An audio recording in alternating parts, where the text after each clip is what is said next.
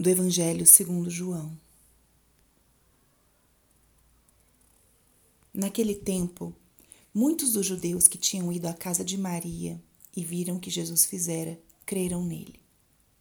Alguns, porém, foram ter com os fariseus e contaram o que Jesus tinha feito. Então os sumos sacerdotes e os fariseus reuniram o conselho e disseram: Que faremos? Este homem realiza muitos sinais. Se deixarmos que ele continue assim, todos vão acreditar nele e virão os romanos e destruirão o nosso lugar santo e a nossa nação. Um deles, chamado Caifás, sumo sacerdote em função naquele ano, disse: Vós não entendeis nada. Não percebeis que é melhor um só morrer pelo povo do que perecer a nação inteira?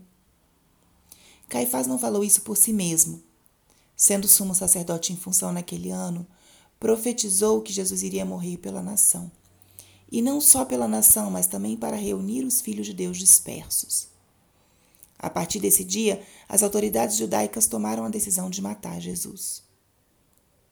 Por isso, Jesus não andava mais em público no meio dos judeus. Retirou-se para uma região perto do deserto, para a cidade chamada Efraim. Ali permaneceu com seus discípulos. A Páscoa dos judeus estava próxima. Muita gente do campo tinha subido a Jerusalém para se purificar antes da Páscoa. Procuravam Jesus ao reunir-se no templo. Comentavam entre si: Que vos parece? Será que ele não vem para a festa? Espírito Santo, alma da minha alma, ilumina minha mente, abre o meu coração com o teu amor, para que eu possa acolher a palavra de hoje e fazer dela vida na minha vida. Estamos no sábado da quinta semana da quaresma. Já nessa etapa final desse tempo tão importante de preparação.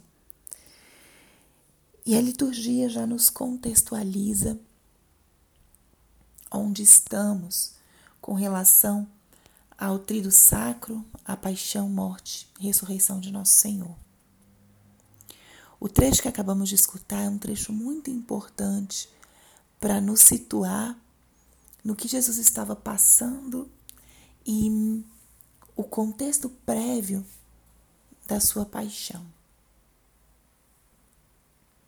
A ressurreição de Lázaro, que foi o evangelho que nós meditamos, escutamos no domingo passado, foi o último sinal de Jesus antes da sua paixão. Eu sou a ressurreição e a vida. Foi um sinal que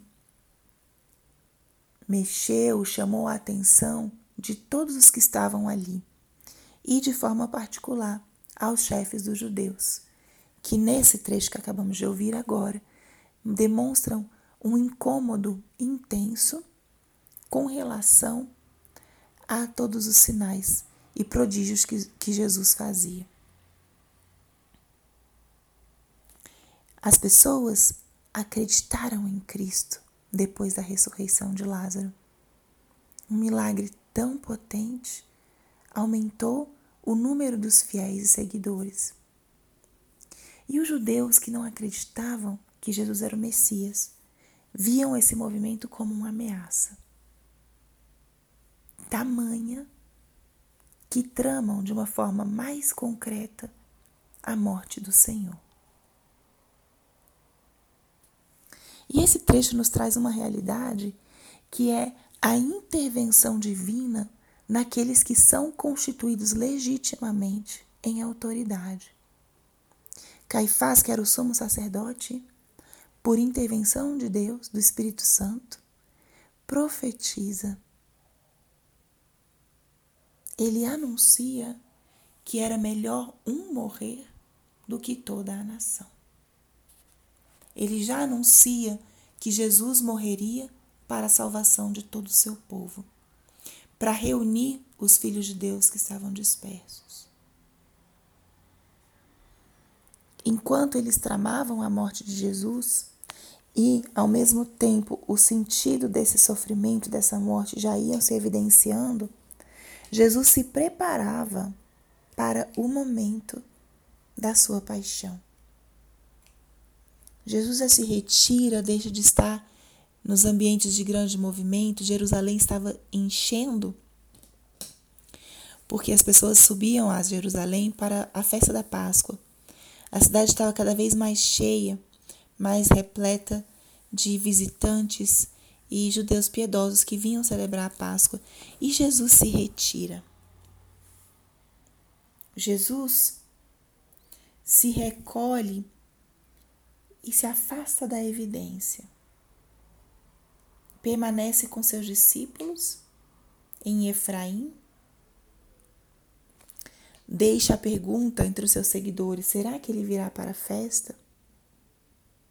Mas nós que já sabemos o resto da história, podemos imaginar como Jesus estaria precisando desse tempo e desse espaço de recolhimento, de um certo isolamento, para poder se preparar para o que viria, para poder se dispor para a sua paixão.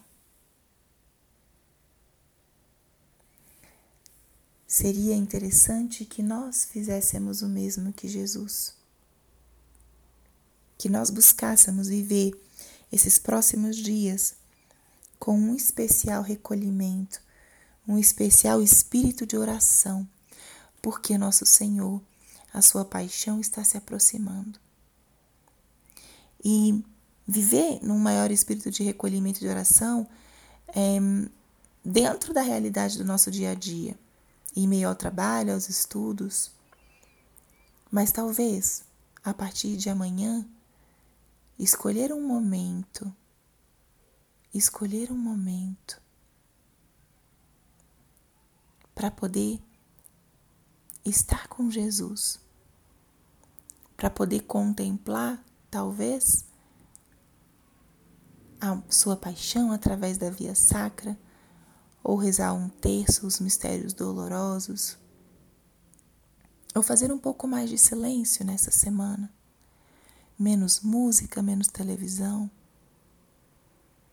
Recolher-nos com Cristo para podermos estar um pouco melhor preparados para bem acompanhá-lo nesses dias santos.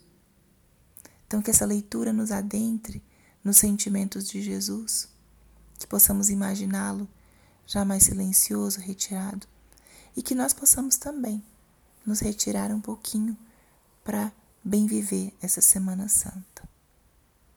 Glória ao Pai, ao Filho e ao Espírito Santo, como era no princípio, agora e sempre. Amém.